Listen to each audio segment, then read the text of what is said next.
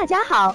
欢迎收听接好运啦 FM。如果你正在准备孕育宝宝，却不知道怎么科学备孕，或者正和试管婴儿打交道，都可以来听听我们的好运大咖说。大咖说什么？说说怎么轻松接好运。那今天我们的不正经漫谈呢，主要是来聊聊说，三代试管婴儿一定就比二代、一代好吗？因为在临床上或者是生活中，经常有人会问说，医生，听说试管婴儿有三代，三代应该是一代、二代的升级吧？那就给我做最好的那一种。这种问题可以说是让医生不知如何回答。患者认为说二代一定比一代好，那三代一定比二代好，真的是这样吗？从医学的角度上来看，咱们的周医生又会有什么样的看法和建议呢？那么我们就请周医生来聊聊这个话题。其实不见得三代试管一定比一代试管好，要看你的需求是什么。首先来说。嗯，哪些人一定要做三代试管？比如说，嗯，夫妻双方有一个人有染色体的问题，或者有是有基因的问题，那么又想生一个十分健康的宝宝，不想把有异常的基因或者染色体，嗯，传给下一代，那么。这种想法来说，做三代试管是很正常的，而且也是个合理的思维方式。那这种情况也就只能选择三代试管，才能避免有缺陷的下一代的出生。那么，如果说夫妻双方的染色体和基因都没有什么异常的状况下，那你还选择三代试管？目前来说，国内来说，通常几种情况，可能医生会建议他，嗯，可以考虑一下做三代试管的 PGS，嗯，比如说，嗯。反复发生流产、复发性流产，嗯，大于等于三次以上的病人，那为了减少他发生流产的机会，那可以选择做三代试管。那这部分当然了，也要看他流产的原因。如果说他三次流产的这个染色体，那都是一个正常的染色体，那他发生流产了，那他流产的原因就不是由于他染色体或者。嗯，其他方面的异常的原因，那这个时候你做三代次试管呢，就不一定能帮到他们。那还有一种情况就是高龄，因为高龄的女生呢，嗯，她本身发生染色体异常的几率也比较高，大于四十岁以上的女性，嗯，她的胚胎染色体的异常的比率也是非常高的，即便是她怀孕后。那她的流产率也有三分之一，那其中百分之六七十是因为本身这个染色体就是一个多倍体，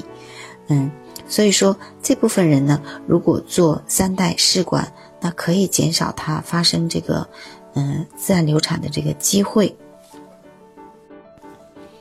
那还有一部分女生呢，是由于。嗯，宫腔的一个粘连，做过很多次的宫腔手术，那他们的内膜呢也是非常不好的。那这个时候，可能妇科医生花了很多心血，终于把他们的内膜调好了，调到六毫米以上了，可以接受胚胎了。这个时候，嗯，其实还是做三代试管比较好，因为如果说万一，嗯，他你给他移植了胚胎，他怀了，但是是一代的一个。嗯，试管的胚胎，那么胚胎，它有可能是一个染色体异常的胚胎，那这个时候怀了，它也非常容易发生嗯胚胎停育的状况。那么出现这种情况的话，它还要再做流产再刮宫，无疑是雪上加霜。本来它内膜就非常不好，是非常脆弱的，经受不起这种嗯伤害。所以呢，嗯，对于这种。嗯，内膜非常差的女生，有宫腔做过多次手术的女生呢，也可以考虑做三代试管 PGS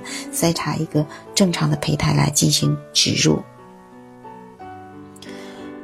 还有一个要提到的就是，呃。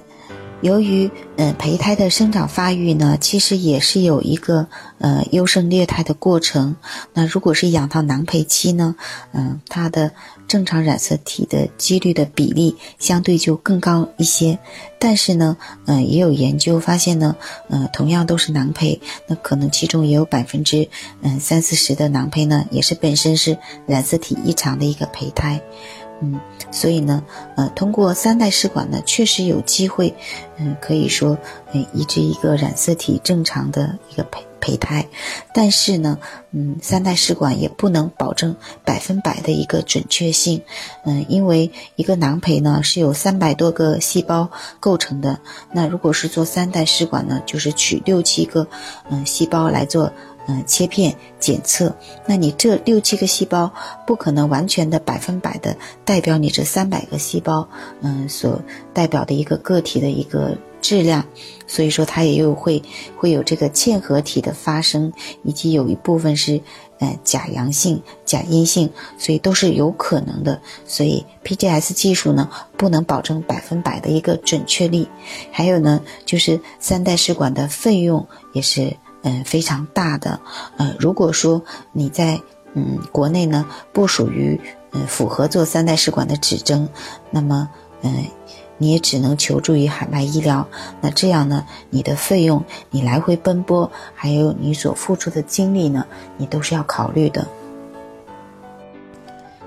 嗯，所以说呢，嗯，到底是一代试管好还是三代试管好，其实要因人而异，看你需要嗯。做到哪一个步骤，就需根据你的临床医生的建议呢，来做一代、二代或者是三代的试管。当然了，嗯，身体的一个代谢的状况，嗯，生活方式的调整是最重要的。你不管是自然受孕也好，是人工受精也好，或者是做到一代、二代以及三代的试管婴儿，都需要你有一个良好的代谢状况和身体状况。这样的话呢，嗯，才能保证一个成功率以及小宝宝的健康，还有你孕期的一个健康。想了解更多备孕和试管的内容，可以在微信公众号搜索“接好运”，关注我们，接好运，让怀孕更容易。